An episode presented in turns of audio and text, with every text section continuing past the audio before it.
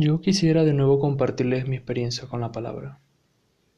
Esta palabra de hoy sobre el perdón de las ofensas y la parábola del siervo sin entraña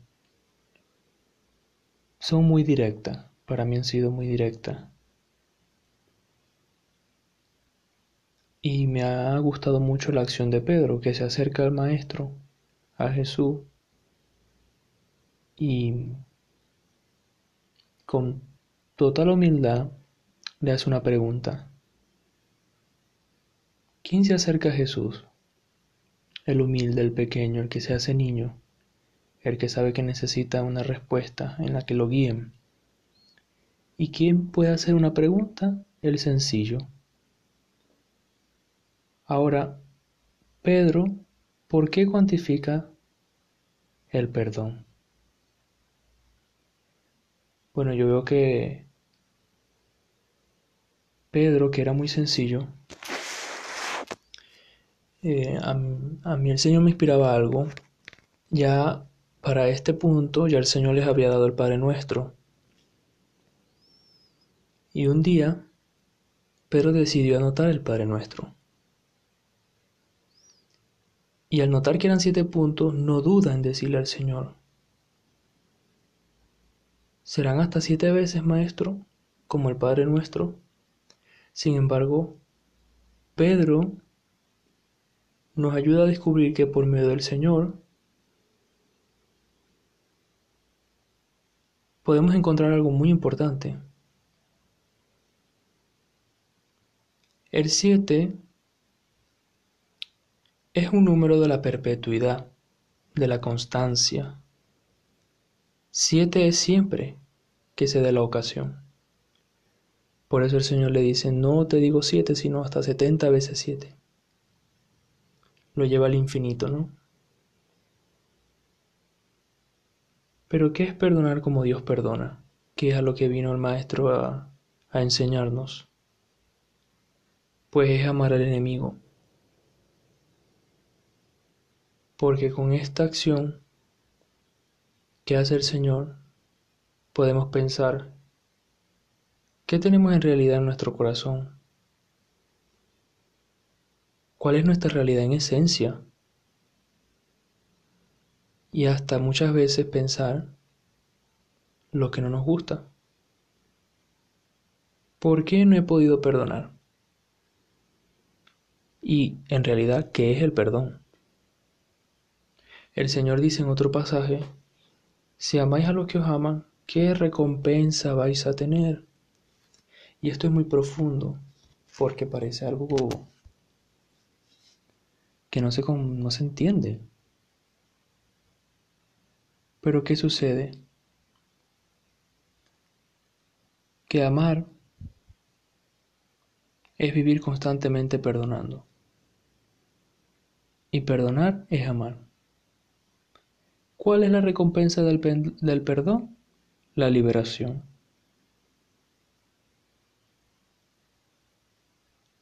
La recompensa de morir es poder amar. Y la recompensa de amar se da a raíz de que uno muere, está junto. Por eso muchas veces hemos perdonado cuando nos hemos sentido amados, porque hemos visto ese perdón. Hay gente que nunca va a perdonar. Y esto es muy triste, realmente. ¿Pero por qué? Porque no ha visto el amor, no lo ha visto. Como también hay gente que necesita realmente para amar tener que hacerse violencia, tener que salir de sí. Ahora, ¿cuál es la perla que nos regala el Señor? ¿Dónde se encuentra este tesoro de gracia que Él nos quiere revelar en su palabra? Pues podemos ver que en morir por amor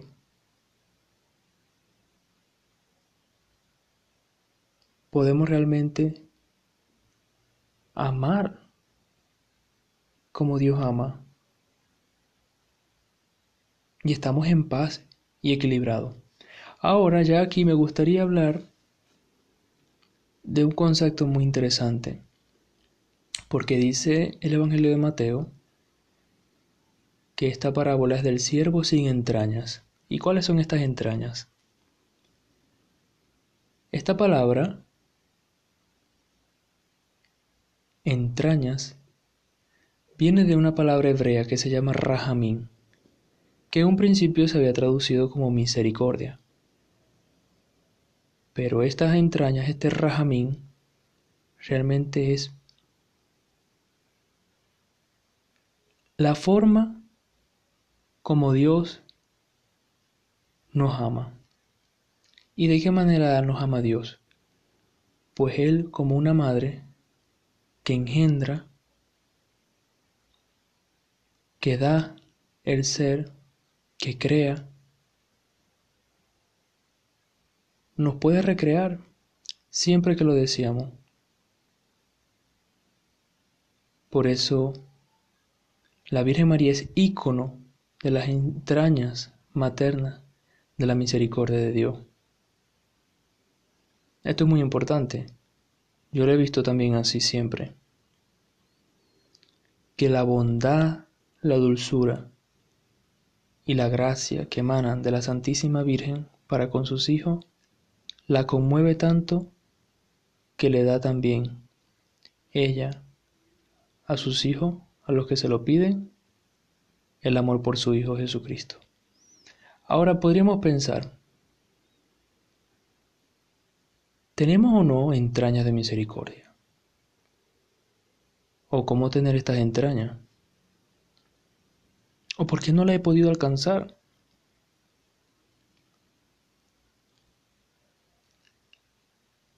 En los Midrash hebreos hay otra palabra muy interesante que es la tesubá.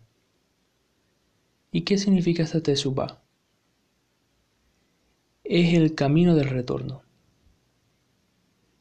Es bellísima la profundidad de esta palabra, el camino del retorno, porque es la oportunidad que tiene el hombre de en medio de sus equivocaciones poder retornar a Dios. Dice un midrash hebreo que Dios, en su gran misericordia, Él como un gran arquitecto, cuando estaba diseñando el universo, y vio la libertad que le había dado al hombre, que decidió crear esta tesubá. ¿Para qué? Para que el hombre si llegase a atentar contra él mismo y su creación, pudiera enmendar su error por la libertad que le ha dado.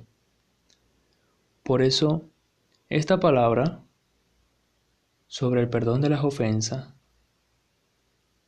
es como es Dios, misericordioso, hasta la eternidad. Y en la parábola del siervo sin entrañas también lo vemos. Por eso ¿Cómo no estar en deuda con Dios que nos ha perdonado tanto, que nos ha amado tanto?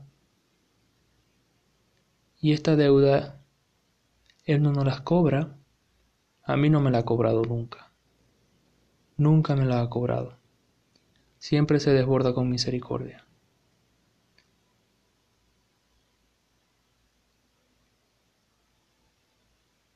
El Señor nos invita realmente a poder profundizar en medio de este tiempo en su misericordia eterna, que siempre estará con nosotros, siempre está conmigo, siempre está contigo, y que Él nos inspira, nos da la gracia de poder sumergirnos en su gracia, en estos tesoros infinitos de bondad, apoyándonos también en su Santísima Madre, la Inmaculada Concepción, en quien no hay mancha.